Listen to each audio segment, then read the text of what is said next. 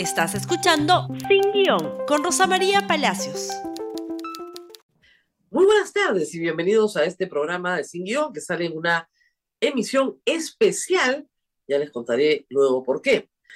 Y muy bien, hoy día vamos a terminar el mes patrio hablando del mundo judicial. Hemos tenido varias noticias ayer importantes en casos muy, muy emblemáticos en el sistema de justicia. Y empezamos con el caso de Oscar Bellido, un muchacho universitario, ahora está fuera de la universidad, pero universitario, que ha sido detenido el pasado 19 de julio por hacer una pinta en la pared.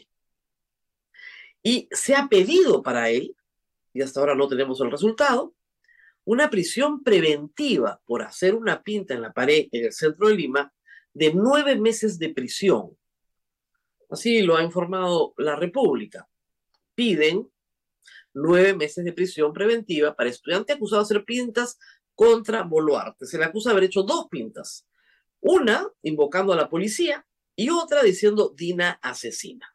Muy bien. El Instituto de Defensa Legal está corriendo con su defensa no decimos que no merezca una sanción quien hace una pinta en una pared porque ha hecho daño a la propiedad. Por supuesto que merece una sanción. Para empezar, tiene que reparar el daño causado, para empezar. Pero nueve meses de prisión. Pero que creo que lo que es más grave es lo que vamos a ver a continuación. La pinta se hizo, pero no fue el único que hizo pintas. Acá tenemos este video, por favor, de un miembro connotado del grupo La Pestilencia. La señora ha venido a la puerta de mi casa, todos ustedes la conocen, se llama eh, Flor de los Milagros eh, Contreras, y ella está escribiendo y borrando con pintura negra, que es más difícil de sacar, terrorismo nunca más. El mensaje al amigo policía. Entonces, ella sí puede pintarrajear una pared.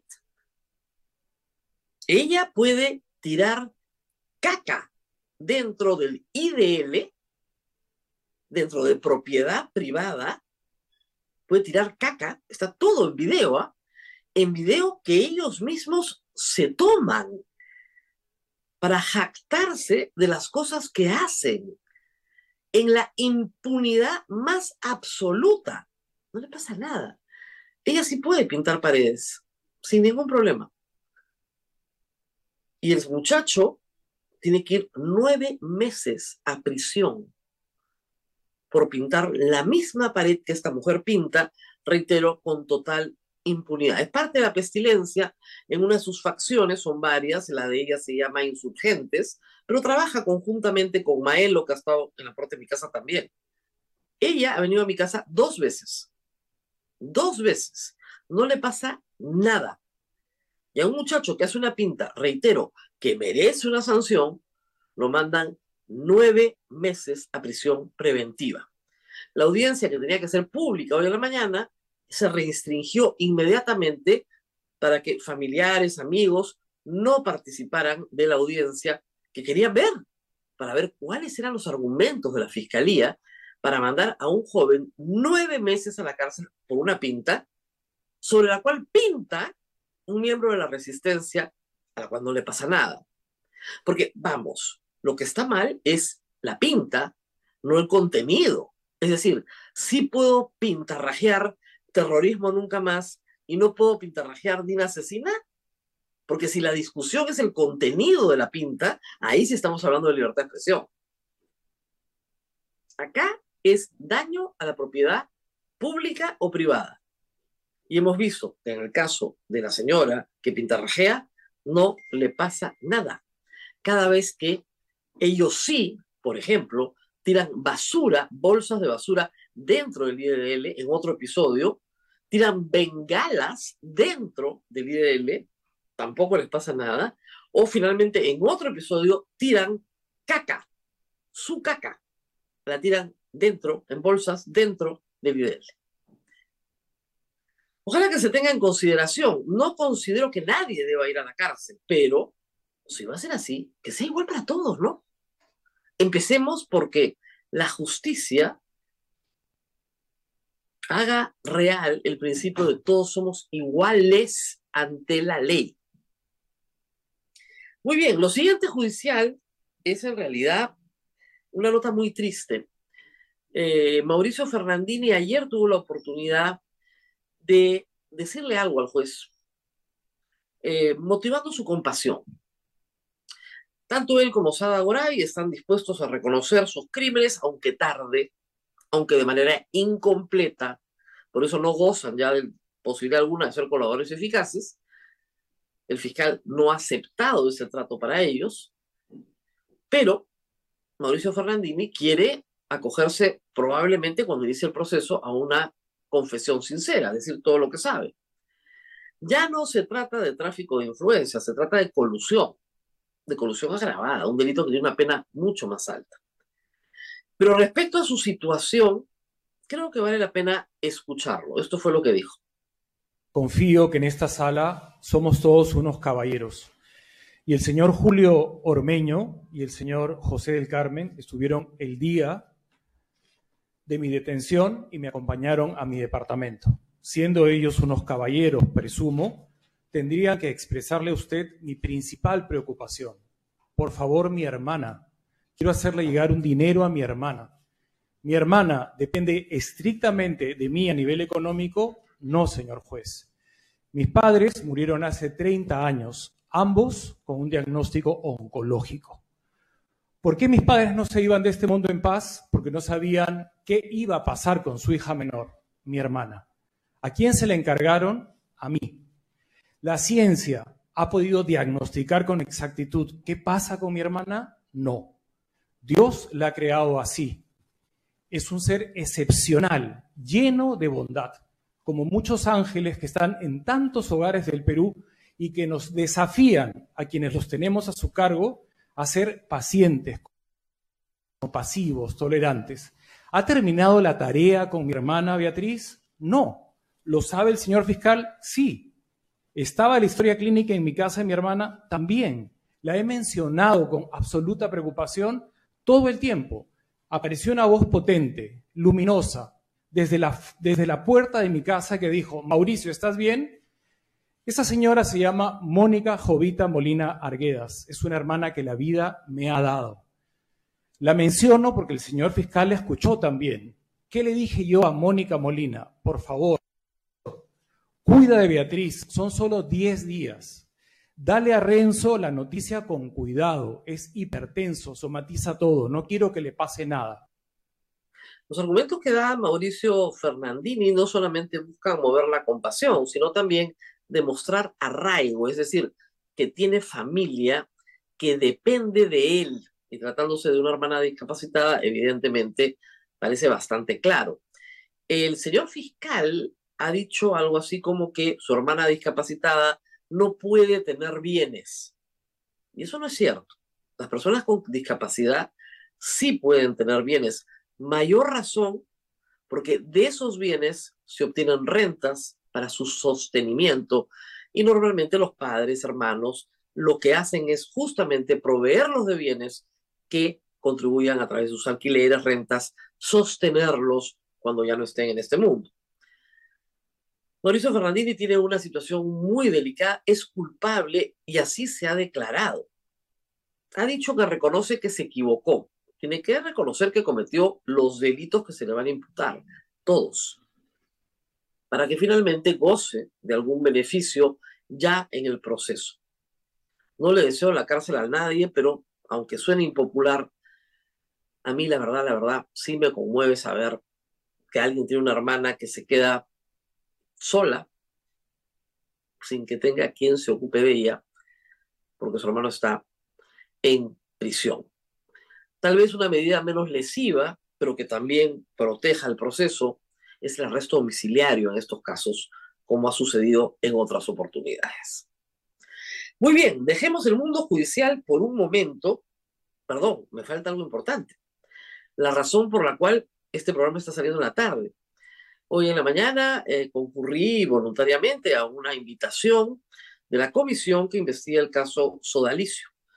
Eh, tuve una entrevista muy corta, no fue muy larga, para corroborar algunos incidentes de los cuales he sido testigo, que tienen que ver con el acoso y la persecución a periodistas peruanos que han cubierto el caso eh, Sodalicio, en particular los casos de Pedro Salinas, Pablo Gas y Daniel Llovera. Y justamente hoy ha salido esta noticia. Miren ustedes, Fiscalía abre caso por lavado de activos contra tres empresarios del sodalicio. Ustedes dirán, ¿cómo que empresarios del sodalicio? Bueno, son personas sodalites, pero que desarrollan una intensísima actividad empresarial. Luis Bertel, Luis Bertel, perdón, es primo hermano del sacerdote Bertel, eh, Juan Len y Carlos Manchau, nunca puedo con el apellido, es Naushagander, eh, Saurí, arequipeño también. Son personas que están directamente vinculadas a offshores que tiene el sodalicio, que manejan, ¿no es cierto?, las ganancias de negocios que tienen sodalicio en el Perú, básicamente cementerios, inmobiliarias y otros. Bueno, se ha abierto una investigación por lavado. Esto coincide con la visita de dos importantes sacerdotes designados por el Papa para hacer una investigación profunda sobre el futuro del el sodalicio en el Perú. Vamos a hacer una pausa y regresamos con un feliz 28. Quienes tienen razones para celebrar? Pero la pausa también es auspiciada y tenemos que mencionar a Samsung.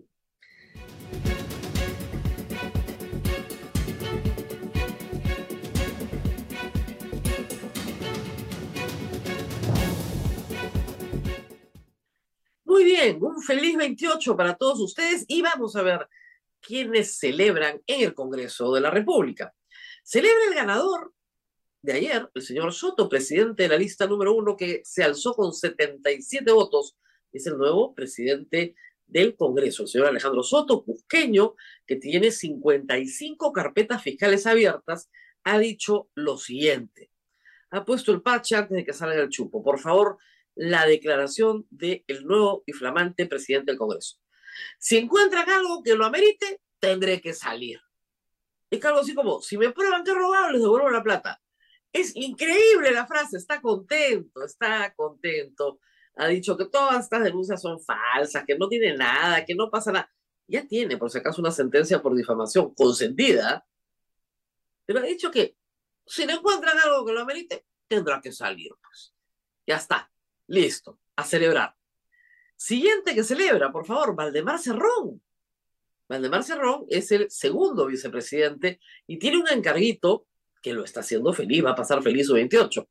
Valdemar Cerrón tiene entre sus competencias las relaciones internacionales del Congreso. Es decir, no solamente autoriza los viajes internacionales, sino que los reparte. Dice quién va a esta cita, quién va a esta otra, y es el competente para firmar convenios y hacer cooperación internacional a través del Congreso. Esto es viajes para todos. Viajes para todos, por supuesto, en representación del Congreso y previo premio que te regala, que te da, que te otorga Valdemar Cerrón, que está contentísimo, contentísimo.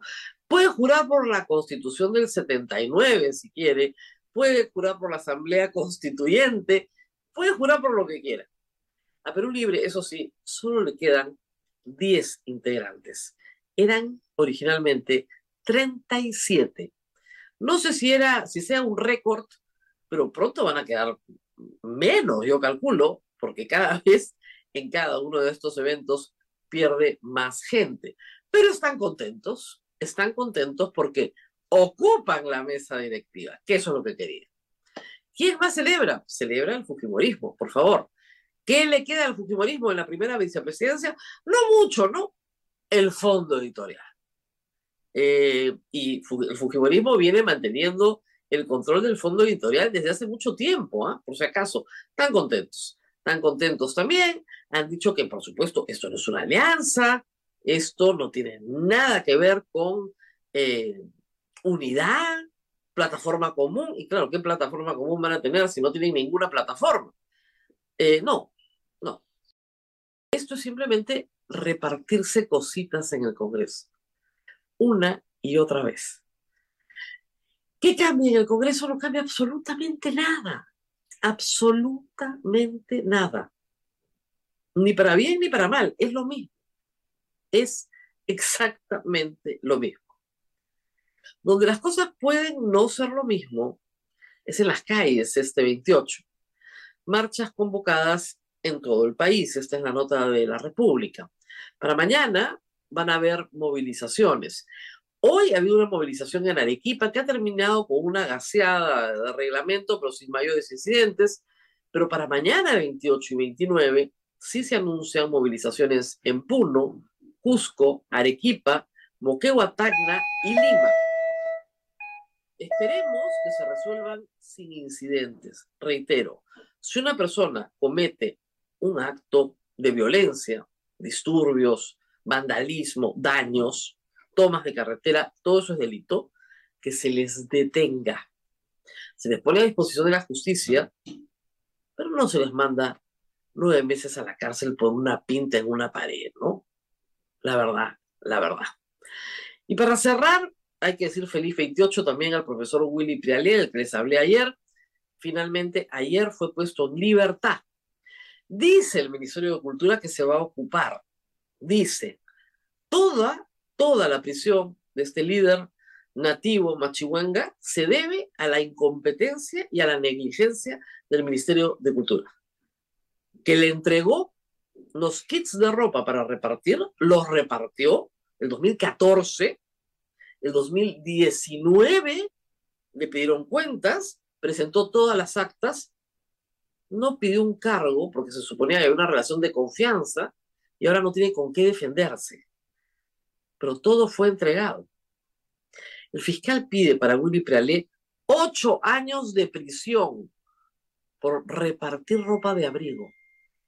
¿Cuál es el mensaje a la Amazonía peruana? No recibas nada del Estado. Nada. No repartas nada no hagas el favor, no seas voluntario, no trabajes con el Ministerio de Cultura ni con el MIDIS, porque terminas preso. Ese es el mensaje. Esa es la inmensa tarea que le toca revertir al Ministerio de Cultura hoy, además del caso de Willy Pralé, que le toca revertir hoy justamente por su negligencia. Muy bien, mañana vamos a tener una programación especial. Vamos a estar Augusto Álvarez y yo casi todo el día, hasta la una y media de la tarde, probablemente desde muy temprano en el TDO, para llevarles a ustedes el mensaje y los comentarios sobre lo que mañana se presente al país. Y con esto me despido.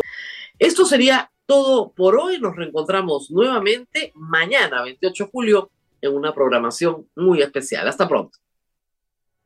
En estas fiestas patrias, la República te trae el mejor análisis y una cobertura multiplataforma para que estés bien informado estés donde estés. Este viernes, 28 de julio, conéctate desde muy temprano a la misa y te dé un y un análisis previo y post del mensaje a la nación. Con la conducción de Rosa María Palacios, Augusto Álvarez Rodríguez, Rumi Ceballos, David Gómez Fernandini, Emilio Nojerol e invitados especiales. Además, entrevistas a reconocidos expertos que nos comentarán la situación y coyuntura actual del país. Asimismo, contaremos con el despliegue periodístico de nuestros reporteros desde el lugar de los hechos a nivel nacional. Coméntanos también cómo te encuentras pasando estas fiestas patrias con el hashtag 28 por LR. Conéctate desde nuestro canal de YouTube, Facebook o nuestra web. Gracias por escuchar Sin Guión con Rosa María Palacios. Suscríbete para que disfrutes más contenidos.